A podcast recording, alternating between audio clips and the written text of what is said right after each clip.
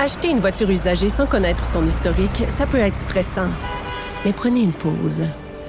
Et procurez-vous un rapport d'historique de véhicule Carfax Canada pour vous éviter du stress inutile. Carfax Canada. Achetez l'esprit tranquille. Cube Radio. Il analyse la politique et sépare les faits des rumeurs. Trudeau le midi. Bonjour tout le monde, c'est Geneviève Peterson en remplacement de Jonathan Trudeau. Jonathan va revenir demain, ne vous inquiétez pas, mais en attendant, on va passer la prochaine heure ensemble.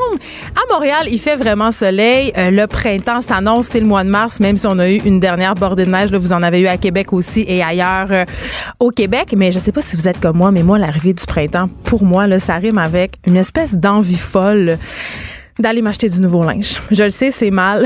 Je le sais, il faut pas faire ça. On parle beaucoup de surconsommation euh, euh, en général, de surconsommation de vêtements. Mais qu'est-ce que tu veux? Le marketing a vraiment bien fonctionné avec moi. À chaque changement de saison, j'ai besoin de m'acheter euh, quelques nouvelles pièces.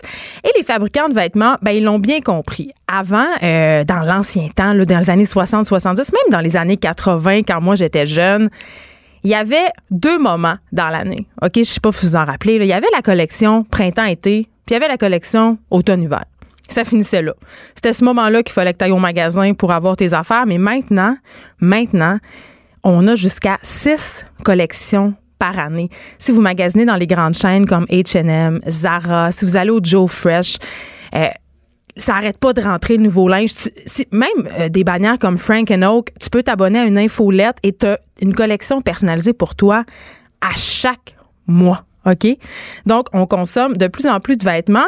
Et euh, aujourd'hui, je vous parle de ça parce que dans son, le nouveau euh, numéro de l'actualité, on se pose la question qu'est-ce qui cloche avec nos vêtements? Puis on apprend dans le magazine justement qu'on achète, tenez-vous bien, cinq fois plus de vêtements qu'il y a 20 ans. On dit qu'en 2016, là, il s'est vendu 107 milliards de vêtements dans le monde. Ça, c'est 500% de plus qu'il y a 20 ans. 500 Puis c'est clair que cette surconsommation-là, ça génère vraiment des tonnes de déchets, des gaz à effet de serre. Et là, on va parler euh, à Master Bugarici, qui est un designer de ce sujet-là. Mais avant, je vais vous parler d'un documentaire euh, qui est sorti il y a quelques années. Je ne sais pas si vous l'avez vu, mais si vous l'avez pas vu, c'est vraiment à voir. Ça s'appelle The True Cost. Et ça lève le voile, justement, sur l'industrie du vêtement, sur l'industrie du fast fashion. Parce qu'on a l'impression, euh, en Amérique du Nord, que notre façon de consommer des vêtements n'a pas vraiment de répercussions.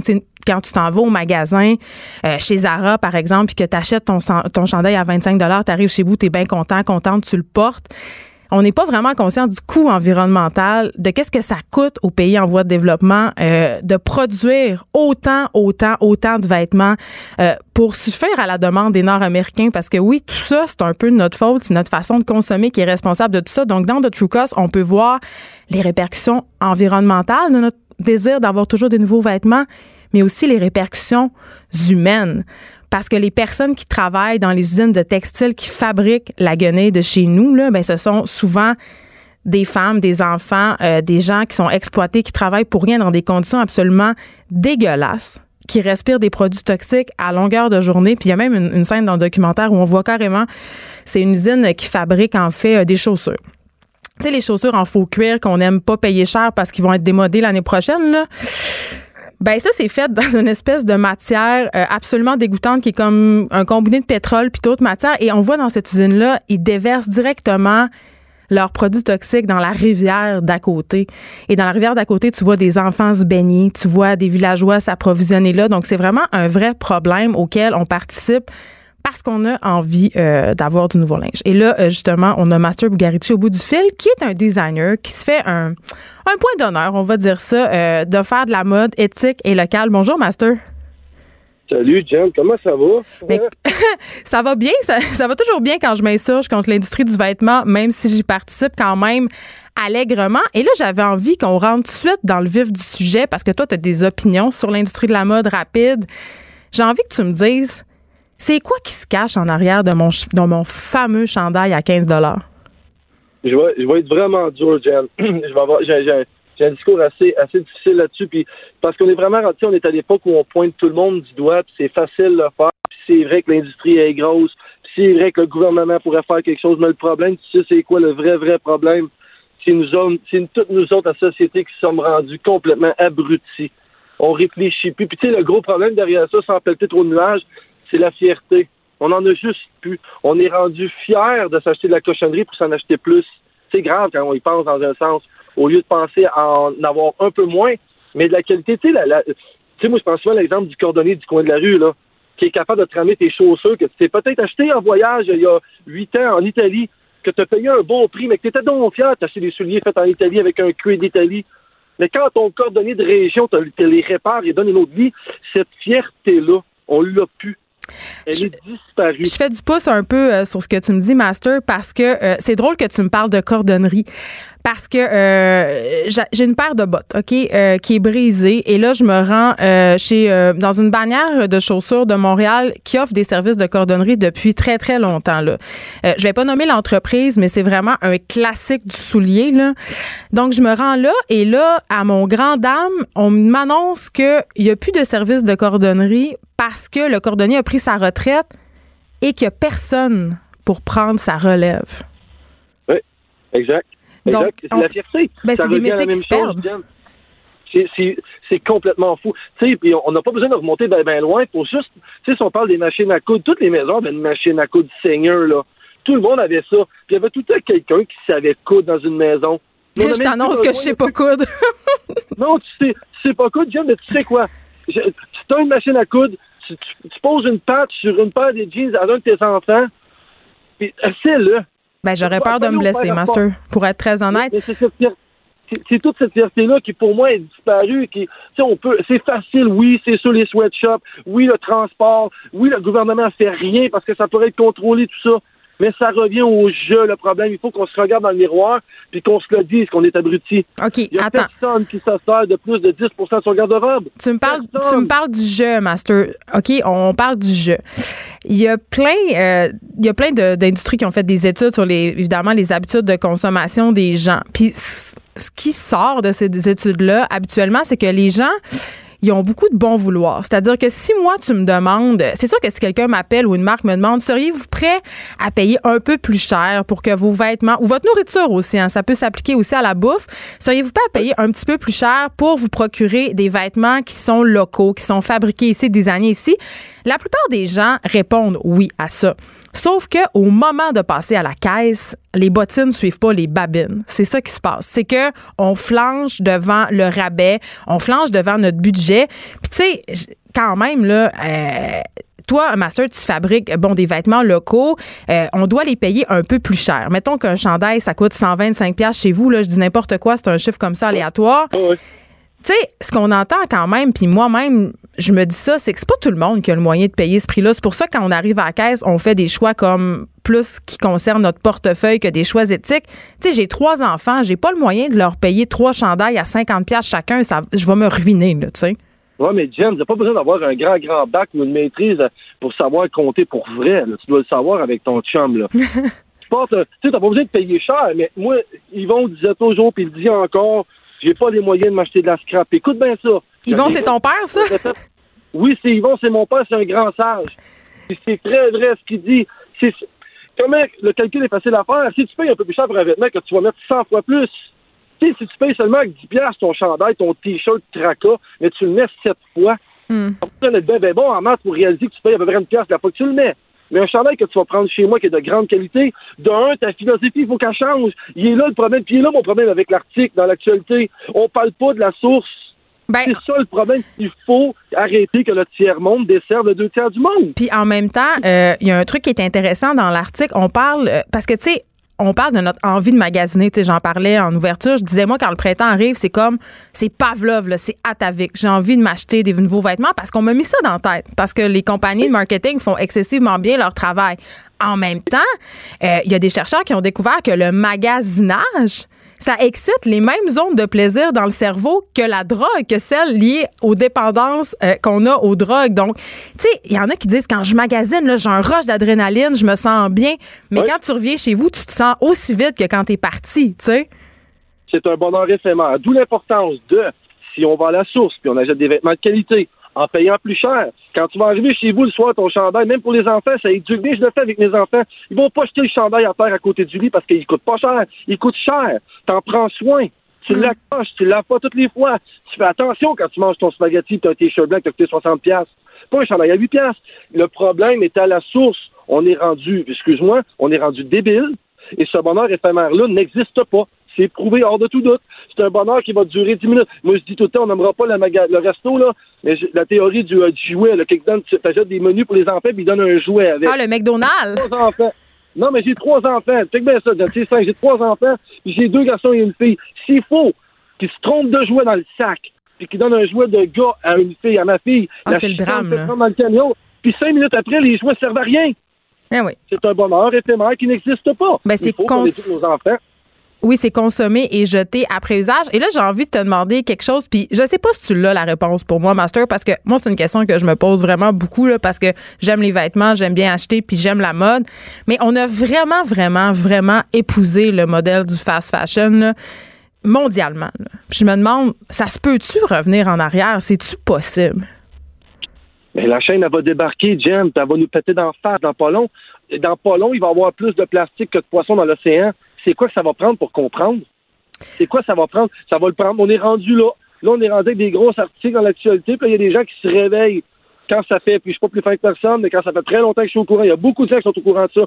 Il s'agit d'encourager notre entrepreneur local et de penser, parce que là, on parle même pas de retombées économiques, là, on parle juste de la pollution, si on pensait à toutes les retombées économiques qu'il y a quand on achète un vêtement qui est fait ici ou un article qui est fait 100% ici, c'est ahurissant le montant qui reste dans notre, système, qui va aller dans notre, éducation. Donc, toi, tu serais, pour, tu serais pour adopter des espèces de mesures protectionnistes comme c'est le cas dans certains pays scandinaves? Draconienne, puis il faut que ça fasse mal. Il faut que ça fasse mal. L'humain fait rien si ça fait pas mal si l'humain n'est pas à côté au mur avec un couteau au-dessus de la gorge, il fait rien. Parce qu'on est foncièrement et collectivement sans cœur, abruti et paresseux. Et c'est vrai qu'on est, égoïste. Puis c'est vrai que rendu à la caisse, on ben fait. Oui, parce que, ouais. on s'en fout que l'eau en Chine soit polluée. Les gens sont même pas assez brillants de penser que cette eau-là sera ici à un moment donné. Oui, t'as raison. C'est ça l'affaire.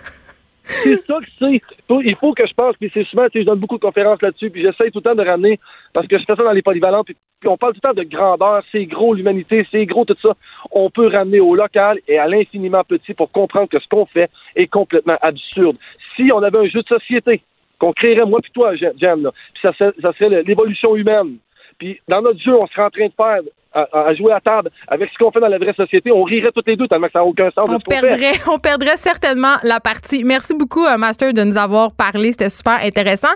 Et là, s'il y a des gens qui nous écoutent qui se disent, OK, mais je ne sais pas quoi faire, tu sais, je sais pas c'est quoi l'alternative. Ben, j'ai un petit, juste un, petit tip pour vous, là. Il y a une compagnie qui est vraiment géniale euh, parce que ça se peut euh, être environnemental, aimer les vêtements, puis pas nécessairement avoir les moyens ou envie de se payer des vêtements euh, de designers locaux qui sont souvent vendus à des prix assez exorbitants. Il y a une, fille qui s'appelle Catherine Paiement Paradis, euh, qui est l'ancienne, en fait, rédactrice en chef euh, section société du Clin d'œil. Elle a parti une collection, ou plutôt un magasin en ligne qui s'appelle Deuxième Édition. ce magasin-là, Pignon sur rue à Montréal, mais si vous n'êtes pas de Montréal, c'est pas grave parce que vous pouvez absolument tout acheter en ligne. Et pourquoi c'est intéressant? C'est parce que c'est des articles de seconde main. Mais attention, pas, euh, pas des articles de seconde main qui sentent la friperie avec des puces de lit. Là. Euh, Catherine a fait vraiment un travail d'élagage incroyable, a tri les vêtements. Tous les vêtements sont nettoyés au nettoyage à sec, passés au steamer. C'est vraiment comme acheter des vêtements neufs. Même, elle achète aussi des fois euh, des fonds de collection. Elle va dans les hot Donc, il y a beaucoup, beaucoup de choses qui ont jamais été portées pour vrai, là, c'est vraiment une alternative intéressante. Moi, je prends beaucoup de mes vêtements chez Deuxième Édition, puis c'est pas une plug, là, je suis pas payée pour dire ça. Allez sur son site, deuxièmeédition.com, puis allez voir ça, ça vaut quand même la peine. Cube Radio. Cube Radio, autrement dit. Trudeau, le midi. Et là, on parle, il y a le SCFP qui a demandé la fin du temps supplémentaire obligatoire pour les préposés euh, aux bénéficiaires. Et avant de parler à Yannick Prou, qui est conseiller en fait syndical du SCFP, euh, j'ai envie de dire que même si, euh, bon, c'est quand même une nouvelle qui est liée au Bas-Saint-Laurent, ben ça touche quand même tout le Québec. Et c'est pas juste les préposés aux bénéficiaires. Les heures supplémentaires obligatoires, ça touche plusieurs corps de métier, malheureusement, plusieurs corps de métier qui sont souvent liés au domaine de la santé. On pense entre autres aux infirmières. Bonjour Yannick Prou. Bonjour. Euh, écoutez, vous êtes, vous avez fait une sortie justement pour demander à votre employeur la fin des heures euh, supplémentaires obligatoires. Pourquoi vous demandez ça? Ben, c'est que, en principe, les heures supplémentaires obligatoires, ça devrait être une mesure d'exception. Euh, je vous dirais, euh, supposons qu'un accouchement est en cours puis qu'il n'est pas terminé, ben là, on peut comprendre qu'il y, a, une urgence, il y a quelque chose à faire. Mais là, dans le réseau de la santé, on a un manque de personnel épouvantable qui fait en sorte que l'exception est devenue la règle. C'est-à-dire qu'on comble le manque de personnel en exigeant du temps supplémentaire et c'est devenu un véritable mode de gestion. Et ça, ça a des impacts euh, vraiment dramatique là, sur la qualité de vie au travail puis la santé physique et psychologique de nos gens. Et là, Yannick Prou, euh, contrairement aux infirmiers et aux infirmières, euh, les préposés aux bénéficiaires sont pas soumis au même code de déontologie, c'est-à-dire que quand tu es infirmier ou infirmière, t'as pas le choix de faire d'assurer en fait la continuité des soins. Vous, vous n'êtes pas soumis à ce code-là, mais quand même, on se sert quand même des mêmes arguments pour vous obliger à faire du temps supplémentaire. J'ai l'impression que même dans, certains établissements, c'est quasiment rendu du chantage émotif. Euh, c'est du du chantage émotif et c'est du, chantage direct là. On, on, vraiment on menace les gens de mesures disciplinaires. Euh, il y a des gens qui en peuvent plus tout simplement de se faire euh, carrément séquestrer au travail de cette façon-là puis qui décident de quitter.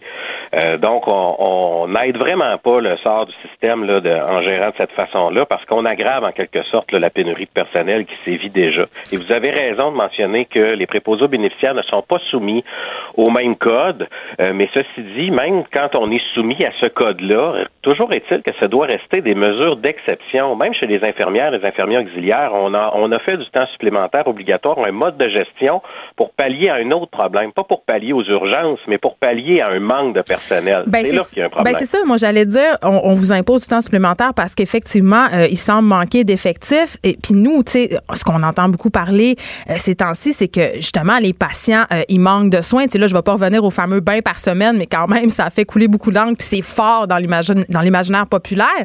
On se demande pourquoi on n'engage pas plus de monde. Il y a une pénurie, personne ne veut être préposé aux bénéficiaires. Qu'est-ce qui se passe? Pourquoi vous n'avez pas de gens pour assurer ce travail-là? C'est des conditions de travail très difficiles. On se cachera pas, les conditions salariales sont pas là. Préposé aux bénéficiaires, là, euh, ça, prend tout pour rentrer autour de 20 dollars de l'heure quand on commence à travailler et on a une lourde responsabilité sur nos épaules. Mais vous savez, la pénurie de main-d'œuvre, c'est pas seulement d'engager des gens, ce serait aussi commencer par retenir les gens qu'on a. Et pour retenir les gens qu'on a, ben, il faut leur assurer une meilleure stabilité, par exemple, dans leur horaire de travail, une meilleure autonomie dans leur capacité de faire le travail, le moins de rendre compte là, à toutes les minutes de ce qu'on fait dans une journée. Il faut faire confiance aux gens.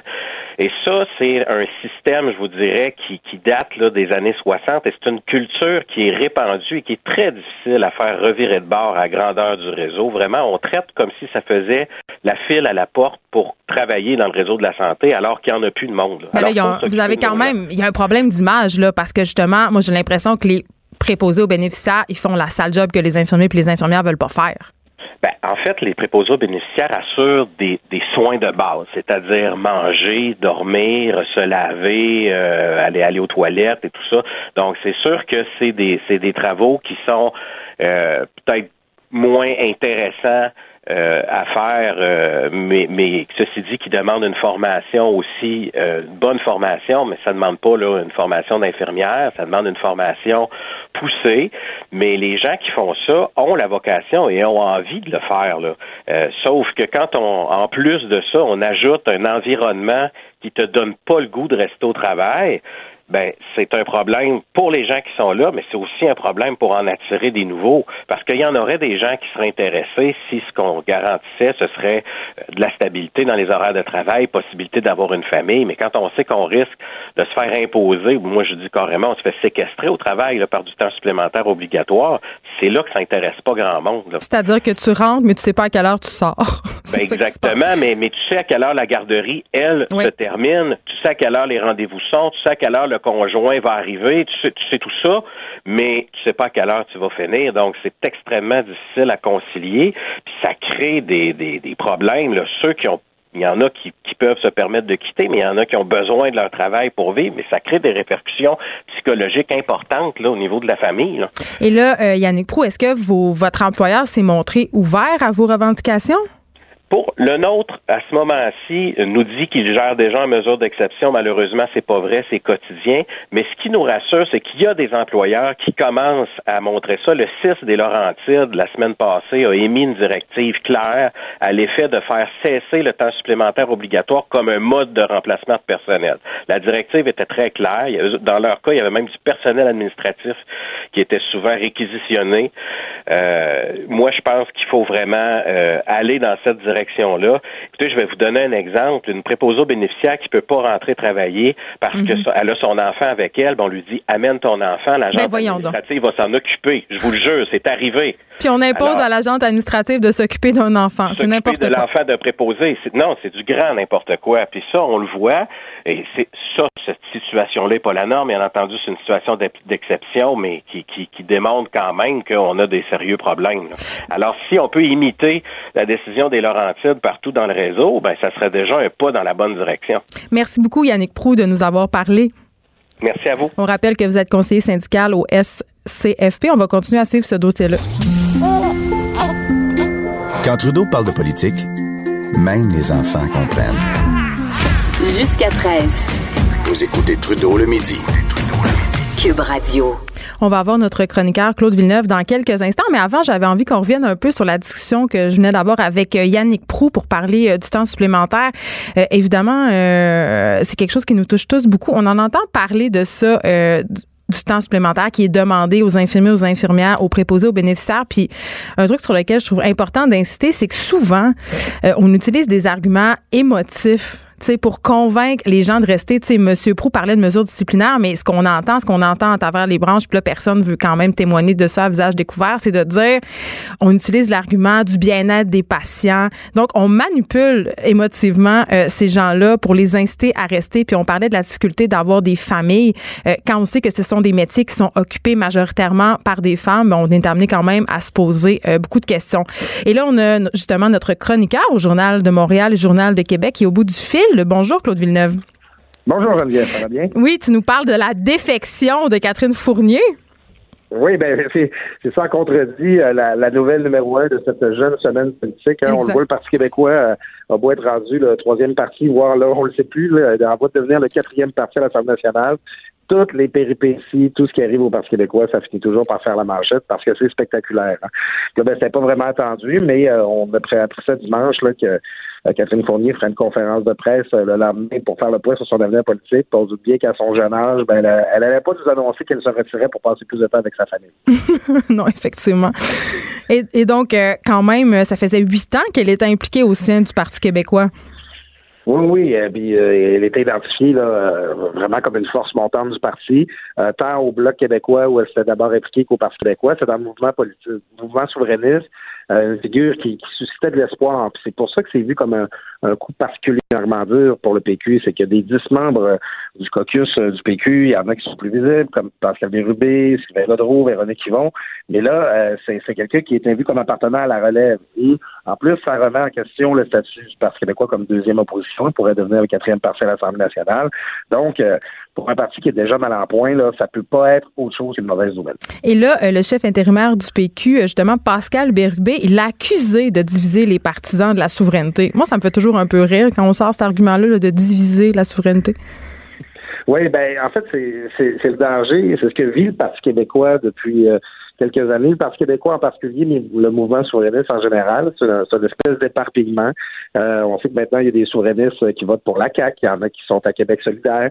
Et euh, on se trouve encore à, à, à disons, euh, émietter encore plus là, cette, ce bloc-là qui est de souverainistes qui étaient tous au Parti québécois avant, mais euh, quand Pascal Bérubé dit ça, bon, il l'accuse de diviser euh, les, les, rangs des souverainistes, ben, en fait, il fait plus nommer une situation qui existe déjà ben que euh, que de la dénoncer. Là, ça, ça fait longtemps là, que ça se passe. Mais c'est vrai que dans le discours de Catherine Fournier hier, euh, c'est, quand même un peu bizarre de dire il faut mettre fin à la division mais je m'en vais.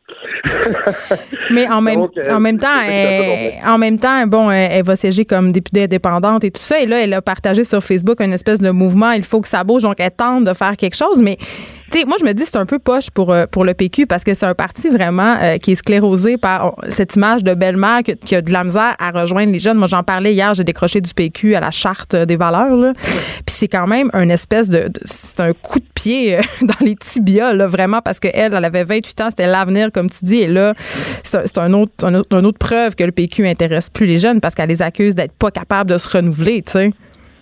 Ben, c'est un peu la sanction, finalement. Hein. Euh, Catherine Fournier, lui avait donné des mandats, justement, là, d'établir des liens avec les jeunes, d'établir des liens avec euh, les, Québécois des communautés culturelles. Elle avait, fait des tournées, elle était en lien avec ces clientèles-là. C'était un peu, euh, comment dire, la, la, la, caution morale du Parti québécois pour continuer de s'adresser à ces gens-là. Puis maintenant, écoute, ça, fait un parti qui, ne ratisse plus très, large parce que là, on a, le Parti québécois a euh, sept députés dans l'Est du Québec. Euh, il en a un au Saguenay-Saint-Jean, puis un dans la Novière. Donc, on savait déjà que le Parti québécois, c'est le parti des boomers, là, mais là, ça, ça, devient un parti qui, qui, est, qui est en train de, de, de s'isoler sur le territoire. Tu sais, Québec solidaire, en ce sens-là, il y a un petit peu moins de votes que le PQ la dernière élection. ils ont ils ont toujours plein de députés à Montréal, ils en ont deux à Québec, ils en ont deux dans des dans des centres urbains comme euh, Rouen-Noranda et Sherbrooke. Alors, le Parti québécois parle au nom de qui maintenant? Qui, de qui est-il représentatif? Ben, pour la représentativité en politique, c'est très important. C'est pour ça qu'on remet en question justement le rôle d'opposition, tu sais. Oui, oui, tout à fait. C'est, finalement, on a l'impression que euh, le Parti québécois, de plus en plus, ne parle que pour, euh, bon, euh, ces restants de génération, on les voit sur Twitter avec des petits oui sur leur, sur leur avatar, là, ils sont très agressifs. Ils ont des œufs. oui, tout à fait. Quand on parle d'immigration, tout ça, c'est, ça, ça devient difficile pour le, quand René Lévesque a créé le Parti québécois, il n'aimait pas ce nom-là de Parti québécois. C'est les militaires qui lui ont imposé, puis il avait dit, ça, ça nous donne, la, ça nous oblige à parler au nom de de tous les Québécois. Mais là, ça, nous ramène à ça, au nom de qui le Parti québécois parle encore? Et là, euh, j'avais envie qu'on parle ensemble de Martine Ouellette. Ah, Mais attends, je, veux rire un peu. Qui lance un mouvement puis un magazine pour parler d'indépendance. Et là, j'ai envie de te dire, tout de suite en partant, qui lance un magazine en 2019 alors qu'on sait que le magazine est en déclin? Puis quand tu veux t'adresser à des moins de 35 ans, quand on sait que les gens s'informent majoritairement sur les plateformes numériques, c'est pas un peu un coup d'épée dans l'eau, tu sais? Ben, en fait, tu t'en vas exactement là où je m'en vais. J'adore. On, s'entend bien. J'annonce le sarcasme ici. Là, on voit parce que tu as très bien le temps de, euh, très bien pris le temps de s'informer de la situation de la presse écrite là, au Québec. Là. Elle, est très consciente de ça aussi. Là. Elle est très consciente des habitudes là, des jeunes là, qui sont habitués de faire ça là, le vendredi, s'en aller au dépanneur pour se procurer leur magazine préféré. Ben oui, je fais ça régulièrement. Euh, ben, c'est ça comme on le faisait. Euh, certaines le faisaient à notre époque euh, avec la fille d'aujourd'hui, mettons. Là, genre, c'est vraiment ancré dans les habitudes des jeunes, on le sait. Ça n'a aucun sens comment euh, ça. Mais c'est déconnecté. C'est comme ça, ça dégage l'impression de ringardise, ben l'impression de, on essaie de parler à du monde qu'on comprend pas, avec qui on on n'a pas vraiment d'affinité. Puis même à ça, tu sais, un magazine indépendantiste pour je, vais aller me procurer un magazine qui va me convaincre de plein d'idées auxquelles je n'adhère pas encore. Voyons donc, c'est le, le, mieux qui peut y arriver, c'est que ça parle à quelqu'un convaincu, mais même à ça, on en doute. C'est toutes, toutes les plateformes sont, sont rendues en ligne. Euh, il y a tellement de moyens là, avec soit Instagram, euh, Pinterest à la limite, où tu peux diffuser Même Pinterest, c'est un peu hard. tu vas aller mettre des, des magazines dans les pièces que journaux, on pensait qu'on va faire avancer ton option. C'est quoi? Ce serait drôle si c'était pas aussi déprimant. Mais attends, attends, Claude, je vais encore enfoncer le clou un peu, OK? On a encore en masse de temps, là. Je veux juste qu'on parle du titre du magazine, de comment ça s'appelle, OK? Oui. Ça s'appelle Oui, je le veux. OK? Puis, je ne sais pas si c'est juste moi, là, mais je trouve quand même que cette allusion au mariage, cette idée du, tu sais, pour le meilleur et pour le pire, là, c'est un peu douteux. Honnêtement, puis je me disais. comme dans la maladie. Ben, en même temps, oui, puis. Ben, c'est un peu bizarre, puis en même temps, ben, je me dis, l'indépendance, c'est un peu comme se marier, là, tu sais pas trop dans quoi tu t'embarques. Fait que je me dis, c'est peut-être ça un peu l'idée. Mais, euh, mais ça reste assez alambiqué, tout comme son euh, projet politique, parce qu'on lit les dépêches sur ce fameux mouvement qui vise à rallier les, les indépendantistes. Puis là, elle nous dit, ben, j'ai pas envoyé d'invitation, je veux, je veux rameuter les gens du bloc, mais pas vraiment. Euh, on n'exclut pas la possibilité de transformer l'organisation en parti politique. C'est flou, là. C'est nébuleux, là. Ah, écoute, ça s'ajoute à, à toute une. Justement, utiliser le mot nébuleux, c'est une nébuleuse de, de, de regroupements puis de groupuscules, le, le, le, Rassemblement pour un Québec indépendant, le, les Oui Québec, un paquet là, de, d'organisations qui se réunissent le dimanche après-midi et qui permettent à Radio-Canada de remplir son petit nouvelle de 6 heures. Puisqu'on voit des gens qui croient encore avec des drapeaux patriotes là, puis qui ont, qui ont encore l'impression qu'ils vont voir le pays avant de mourir. moi, je, je vais te dire comme je le sens, moi, je suis encore indépendantiste. Encore, je trouve le projet le plus magnifique, le plus emballant qui soit.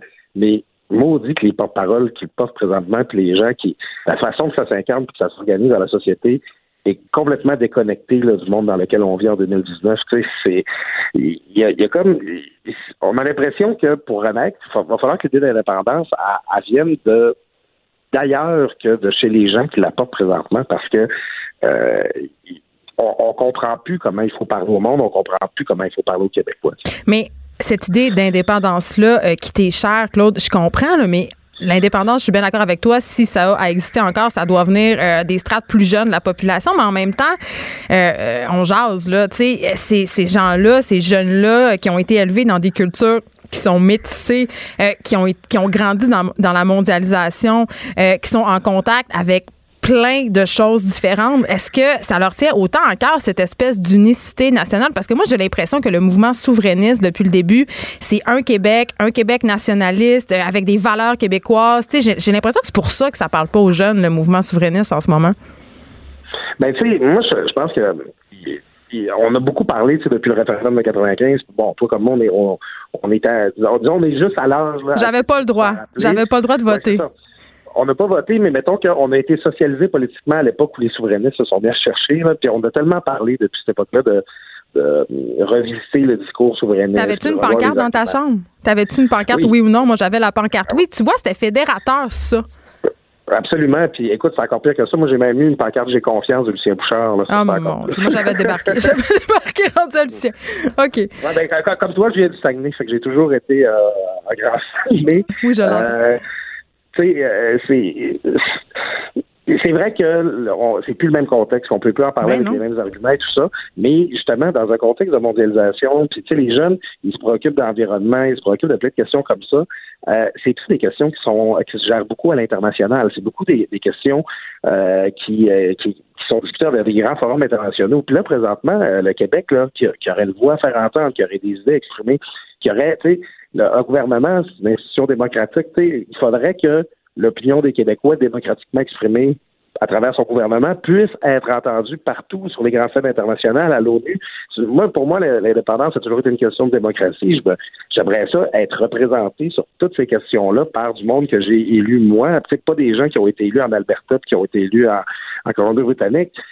Moi, je pense que pour les défis de 2019, c'est encore une très grande idée, l'indépendance, mais il y a une incapacité totale de la part de ces porte-paroles à, disons, à clocher, là, puis aller sur, sur cet angle-là. Exact. Ils ont un problème de communication, un problème de véhicule. Donc, euh, voilà. Et euh, moi, tu voulais me parler aussi de, du NPD, euh, qui adopte un peu les stratégies de Québec solidaire, c'est-à-dire que pour courtiser le Québec, ils ont choisi d'avoir un chef adjoint très populaire qui est un Québécois, Alexandre Boulris. Oui, oui, tout à fait. Mais c'est une des figures quand même euh, de Québec solidaire qui qui, qui, qui, qui est la plus connue là, présentement. En fait, euh, au Québec, on, a, on avait Thomas Mulcair qui est, plus en politique. Il y a aussi euh, Ruth Hélène Brosseau qui s'était fait connaître, tu t'en souviendras, dans des circonstances un peu particulières. Oui, bon, ça c'est cette ancienne, oui, c'est pas cette ancienne barmaid. Tout à fait. Mais écoute, elle, elle a réussi à s'implanter dans son côté. En fait, c'est de voir.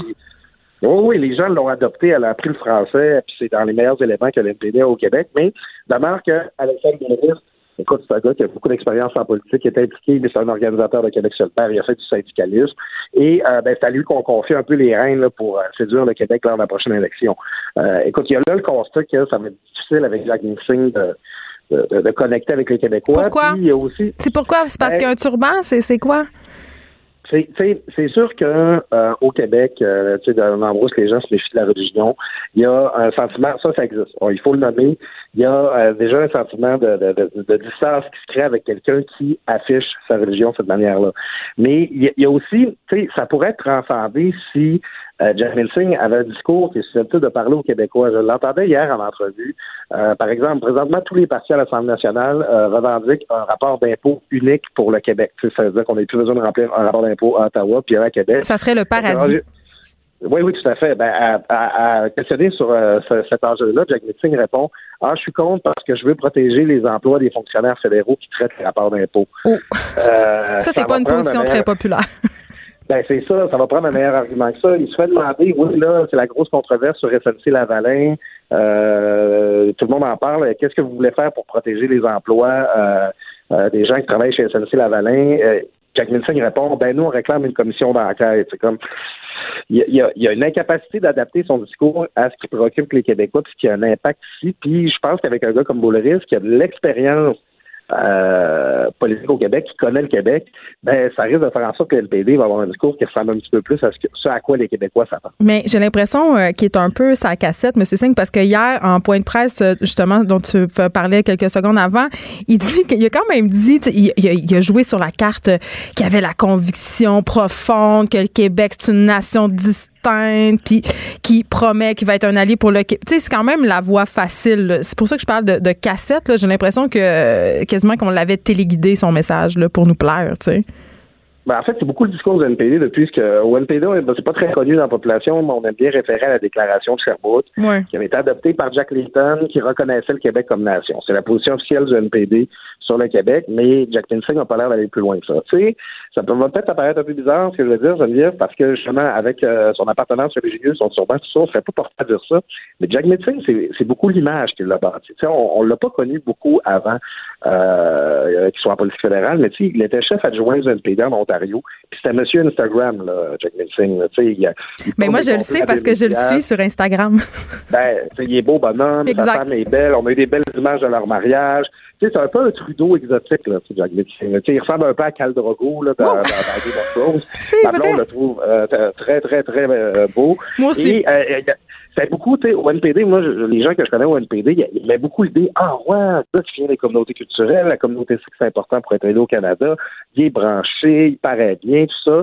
On avait l'impression qu'on frappait un peu un coup de circuit en termes d'image, mais euh, on se rend compte que c'est pas nécessairement quelqu'un qui a beaucoup de profondeur en même temps. C'est un peu comme Justin Trudeau, mais avec un gros handicap. Mais tu penses que c'est pas juste une barrière de la langue? Ben, tu sais, moi, j'avais adoré ça, son petit clip qu'il avait fait à l'époque avec euh, Hélène là, de Rock Voisine. Je sais pas si tu te souviens, là, il y avait euh, une publicité qui avait circulé sur le web. C'est que ce qu'il racontait, c'est que quand il était jeune, il s'est acheté une cassette de Rock Voisine, puis c'est comme ça qu'il a appris le français en écoutant la, c'est une belle histoire. québécoise.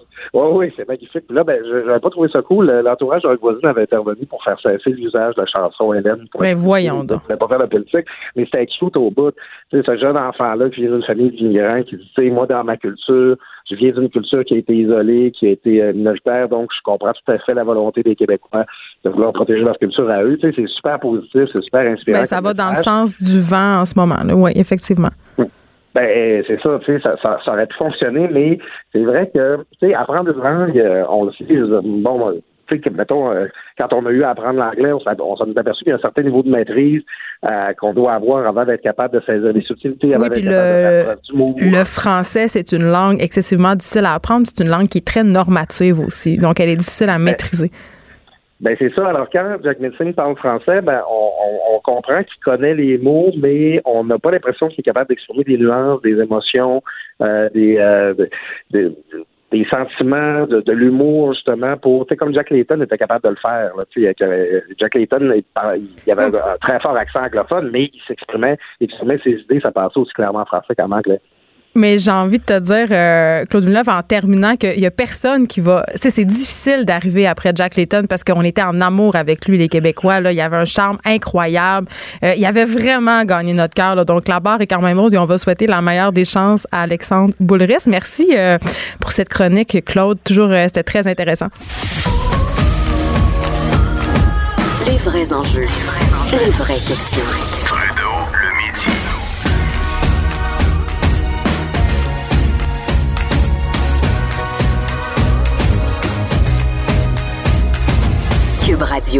On connaît l'amour des Québécois pour leurs animaux de compagnie. Euh, si vous le savez pas, il y a 2,5 millions euh, de chats et de chiens domestiques euh, dans notre province et on dépense chaque année 1,7 milliard de dollars pour nos animaux de compagnie, OK? C'est dire à quel point euh, ces petites bêtes-là, ils font partie de nos vies, ils font partie de nos familles. Euh, moi, j'ai eu des chiens dans ma vie. Euh, maintenant, j'ai un chat, un chat sphinx.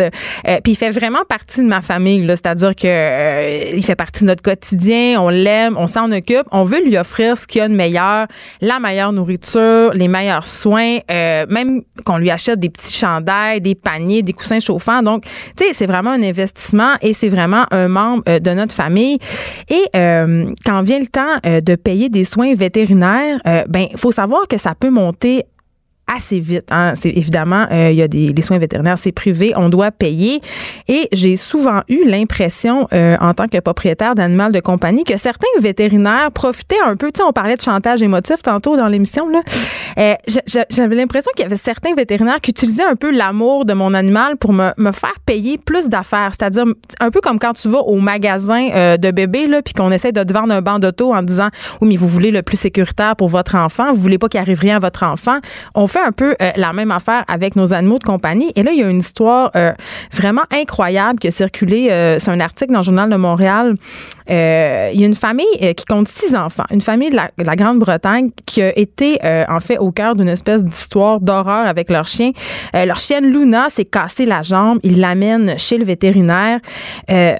Vite, ils apprennent que les soins euh, s'élèveraient malheureusement à environ 9000 dollars canadiens. Ils n'ont pas l'argent pour réparer la jambe du chien. Là, vous allez me dire, ben, quand on a un animal de compagnie, il faut prévoir de l'argent pour les soins. Certes, mais des fois, on peut pas tout prévoir et il y a des chirurgies qui coûtent vraiment cher. Qui met 10 000 dollars de côté pour une éventuelle chirurgie pour son chien?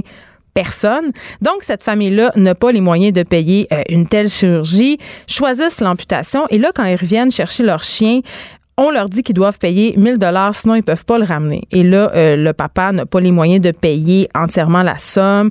Il offre des versements hebdomadaires. Et là, euh, le lendemain, euh, le propriétaire de la clinique les rappelle et les menace d'euthanasier le chien. si, euh, si cette famille-là euh, ne défrait pas les coûts de l'amputation. Et là, évidemment, il y a six enfants en question.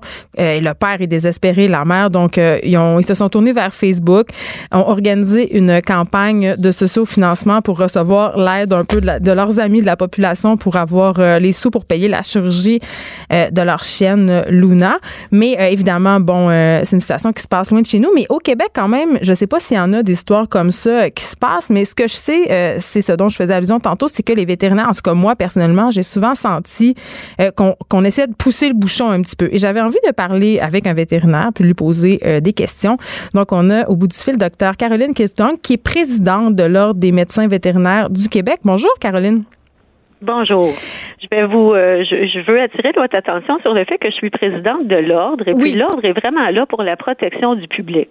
On est vraiment là euh, dans cette optique-là. Alors c'est euh, dans ce, avec ce regard-là que je, je, me présente là, que je vous, que je vous réponds, que je réponds à vos questions ben, aujourd'hui. Ben, tant mieux parce que je pense que une situation comme ça où un vétérinaire menace de tuer un chien, ça pourrait pas se voir au Québec. Là, vous avez quand même un code de déontologie. Absolument. Puis on est là aussi là pour s'assurer que les médecins vétérinaires respectent les, euh, les, les normes de leur code de, de, déontologie. Puis je veux pas commenter non plus euh, sur la situation particulière qui s'est passée au Royaume-Uni parce que on a une version de l'histoire. Euh, c'est une version qui est relayée hein, par de multiples médias. Puis on peut pas prendre pour acquis là que la, le, le récit qu'on reçoit est exactement ce qui s'est passé. Alors je veux pas trop commenter sur ce cas-là. Si c'était vraiment une menace, c'est sûr que c'est pas acceptable. Par contre, euh, au fil de notre conversation, là, on pourra mettre euh, des nuances là, sur euh, le, les possibilités là, pour lorsqu'un animal est hospitalisé, qu'il y a des soins qui occasionnent des coûts. Mais c'est ça. Comment ça se passe? Parce que moi, ça m'est jamais arrivé qu'un de mes animaux de, un de mes animaux pardon, de compagnie se blesse assez sérieusement pour engranger des frais de 5 6 000 dollars. Mais j'ai des gens autour de moi, par exemple, justement, qui, sont, qui se sont retrouvés avec une possible facture euh, très, très élevée et qui n'avaient pas nécessairement les moyens de payer. Qu'est-ce qui se passe dans ce temps-là? Qu'est-ce que vous faites quand quelqu'un arrive dans votre bureau puis vous dit, ben écoutez, là, euh, pour la, chirurgie dont a besoin, par exemple, mon chien, j'ai pas les moyens?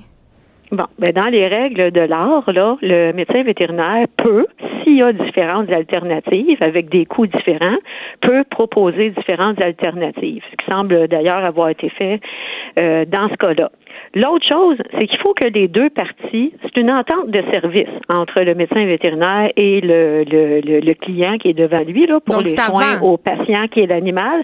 Oui, alors dans le avant, puis c'est le avant qui est le plus important pour éviter les conflits euh, par la suite, les malentendus, l'incompréhension.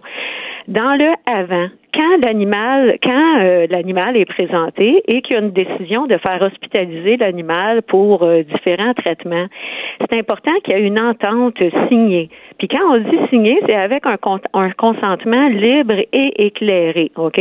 Il faut que euh, vraiment là, il y a, y a, eu diffusion là d'informations là. Par exemple, il y a beaucoup de médecins vétérinaires parce que dans le passé, il y a beaucoup de médecins vétérinaires qui se sont retrouvés pris avec des animaux abandonnés pendant de longues périodes. Et ne savaient pas quoi faire avec. Mais en même temps, vous dites, vous dites consentement libre et éclairé. J'ai envie de rebondir là-dessus parce que quand on est dans une situation où notre animal est blessé ou souffre ou est très malade, est-ce qu'on est vraiment dans une situation libre de donner son consentement éclairé? Parce que moi, j'ai l'impression que des fois, les émotions embarquent, là, tu sais c'est sûr que les émotions des gens embarquent, puis à vrai dire, on peut rien euh, contre ça, mais ça, le, devoir du médecin vétérinaire est quand même de donner les différentes possibilités, puis euh, d'expliquer euh, les différentes clauses quand un animal est hospitalisé, il y a beaucoup de médecins vétérinaires qui vont mettre une clause dans le contrat que si, par exemple, euh, le, le, client ne revient pas chercher l'animal, parce que ça arrive, là, des situations où euh, le vétérinaire va rappeler le client pendant des semaines, rappeler, écrire, et qu'il n'y a plus de réponse. Alors, c'est, des choses qui doivent être prévues à l'avance pour que le médecin vétérinaire soit justifié euh, par la suite là, de, de, de, de, faire, de faire le choix de ce qu'il va avec l'animal par la suite. Donc, la morale de l'histoire. pas prévu d'avance, oui. Oui, la morale de l'histoire, c'est qu'il faut avoir une bonne communication avec son vétérinaire et bien évaluer justement euh, le coût de tout ça. C'est tout le temps qu'on avait, euh, malheureusement, docteur Caroline. Oh, oui, oui, ben oui. Court. Ben oui, c'est si court, mais c'était très intéressant. Euh, J'aurais envie de dire que ah, aussi, il y, a des, il y a des assurances qui sont disponibles pour les animaux de compagnie. On peut soustraire à ces assurances-là pour un montant mensuel, fait que ça peut nous éviter bien des mauvaises surprises. Jonathan Trudeau. Trudeau, le midi. Bon, la fameuse question des écrans des écrans avec nos enfants. Euh, moi, j'ai trois enfants, je vous en ai parlé hier. Euh, c'est une question que je me pose sans arrêt. Il y a mille études qui sortent à chaque année qui disent une chose et son contraire. Et là, j'ai avec moi, en face de moi, deux personnes très courageuses, qui ont écrit un livre très courageux qui s'appelle Parents dans un monde d'écran. Bonjour Marc-Claude bonjour Catalina Brisseno. Est-ce que je le prononce bien ton nom? Oui, c'est Brisegno. Ah, la petite vague sur le N. Je pense que je suis moins bonne que vous. Mais voilà, donc vous avez, vous êtes commis, les filles, vous avez écrit euh, ce livre euh, qui, euh, ben, je vais vous dire, ma, ma première réaction quand je l'ai eu, c'est que j'ai sourcillé. Parce ah. que, oui, j'avais l'impression, j'avais peur, euh, Marc-Claude Ducas, qu'on me fasse la morale sur ah. les écrans. Mm-hmm. C'est exactement ce qu'on voulait pas faire. Yes. C'est une des raisons pour lesquelles on a fait ce livre-là en se disant, premièrement, il y en a pas vraiment qui fait comme sur le tour de la question, en tenant vraiment compte de la réalité des familles, en n'étant pas moralisateur, en n'étant pas là pour culpabiliser les parents, pour dire, tu sais, justement, tu veux pas ramasser quelque chose en un livre en te disant euh, je vais me faire dire que je fais pas la bonne affaire, je vais me faire donner plein de conseils que j'ai aucune chance d'appliquer. Et euh, puis la première chose, même avant d'aborder les conseils, c'est vraiment aussi de faire le tour de la question d'une façon claire, d'une façon simple. Oui, il y a un lexique au début là. Ben c'est ça, c'est des là, définitions. Juste pour ça, sais parce que justement là, vous définissez euh, Catalina, qu'est-ce qu'un challenge, tu sais mm-hmm. tout un vocabulaire que qui peut être vraiment très crypté pour les parents. Moi, j'ai ma fille de 12 ans, elle m'arrive régulièrement avec des choses que je ne comprends Donc, tout en partant, on. C'était vraiment l'objectif, en fait, justement, de donner cette espèce de langage de base, en quelque sorte, parce que vous le disiez tout à l'heure, on a une panoplie d'informations qui nous arrivent. Puis la vérité, c'est quand on lit sur ces sujets-là, souvent dans les nouvelles, c'est tellement alarmant. Moi, je sais plus quoi faire. cyberdépendance, puis tout ça. Puis là, on se dit, oh my God, hmm. moi qui connais rien à Snapchat, ben. je serais pas capable de gérer ça. Mon enfant est tout le temps là-dessus. Or, c'est exactement ce qu'on voulait adresser, c'est que le risque euh, qu'on a en ce moment, c'est que beaucoup de parents se sentent tellement dépassés par la situation qu'ils démissionnent de leur rôle parental et disent Ben, je suis pas capable de comprendre ce que mes enfants font là-dessus, fait que je, je, je suis aussi bien de pas m'en mêler. Parce qu'on a l'impression qu'on peut pas gagner quand il est question des écrans. Et, et Marc-Claude sais, j'avais la réflexion suivante avant d'entrer en onde. Je me disais, tu sais, Comment je peux dire à mes enfants qui passent beaucoup trop de temps sur leurs écrans quand moi-même, je suis sans arrêt scotché à mon téléphone intelligent à cause de mon travail, mais aussi parce qu'on a tous développé une dépendance à cette technologie-là, tu sais? C'est vraiment, c'est une chose qu'on soulève. Les parents sont aussi pires. Ben. ça, ça- vraiment, ça émerge. C'est quelque chose dont, ben oui, même pire. C'est quelque chose dont on parlait pas tant que ça il y a pas si longtemps. Là, ça commence à nous apparaître.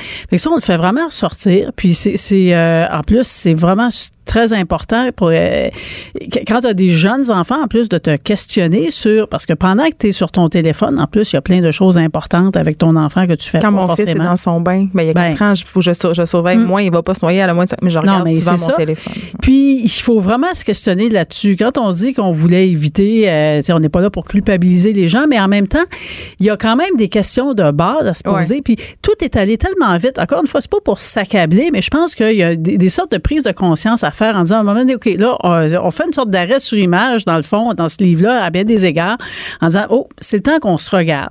Tout est allé tellement vite. Ça, on le fait ressortir aussi. À quel point, les affaires sont allées vite. Des choses qui étaient vraies il y a, pas si longtemps euh, le sont plus. Il apparaît toujours quelque chose de nouveau. Mais en même temps, en disant, malgré tout, qu'est-ce qui reste? Qu'est-ce qui demeure? Puis sur quoi il faut qu'on commence à se questionner? Puis ça va au-delà. Puis c'est c'est ça, c'est nous-mêmes, c'est notre mode de vie. C'est le fait d'être tellement tout le temps connecté. C'est, c'est, euh, Ouais. fait que donc, faut, faut, faut que- se questionner là-dessus. J'ai envie de vous poser la question qui tue les filles. Hmm. Combien d'heures d'écran? Combien d'heures? OK. C'est la question qui tue. Et euh, la réponse euh, est moins douloureuse que euh, vous pensez. En fait, ça dépend. Premièrement, ça dépend de l'âge de l'enfant. Hein? Chaque âge a ses spécificités. Puis il y a des choses euh, qu'on fait pas de la même façon quand un enfant a deux ans, puis quand un jeune a 15 ans, puis qui est plus connecté, puis tout ça. Ça, c'est une chose.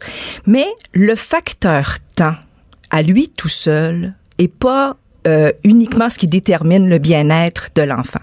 Il y a des choses beaucoup souvent plus importantes, notamment le contenu auquel ils sont exposés. Ah oui. S'assurer, par exemple, que le contenu est bien adapté à l'âge de l'enfant, c'est un élément qui est aussi important, sinon plus, que la- le facteur temps passé devant l'écran. Le contexte aussi joue. On donne un exemple, par exemple, dans le livre, où est-ce qu'un enfant qui est hospitalisé, ben peut-être que dû aux circonstances, Donc, c'est le gros bon sens. Ben, c'est Ben ça, exactement. oui. C'est pas le temps. Puis C'est toutes les familles c'est sont ce qu'on fait avec, comment on le fait? Faut arrêter de lire les études. Faut se fier à notre jugement. D'une, oui, oui, tout à fait. Puis bon, faut se renseigner. Puis une chose qu'on dit, il faut s'occuper de nos enfants. C'est peut-être quelque chose qu'on perd de vue. C'est la solution Ça a facile. toujours, ça a toujours été vrai. C'est ça. C'est un peu trop facile de remettre un écran dans les mains. Aussi, c'est un peu trop facile des fois de démissionner, de dire ah je comprends rien à tout ça. Non, non. As-tu posé des questions à tes- T'es-tu intéressé à ce qui fait ton enfant sur l'écran Y a-tu posé des questions sur le jeu, sur l'application? Ben, En ça. général, ça leur fait plaisir. Tu sais, tu dis gars, Snapchat, je comprends rien. Montre-moi donc comment faire. Mais il faut s'enseigner, puis une excellente façon de le faire. Et là, je le dis, je redis le titre de votre livre. Euh, il est facile à comprendre, il est intéressant, il n'est pas culpabilisant. C'est une, quand même une première. Parents dans un monde d'écran par Marc-Claude Ducas et Catalina Brissegno. C'est publié aux éditions de l'Homme. Vraiment, c'est à lire. Cube Radio.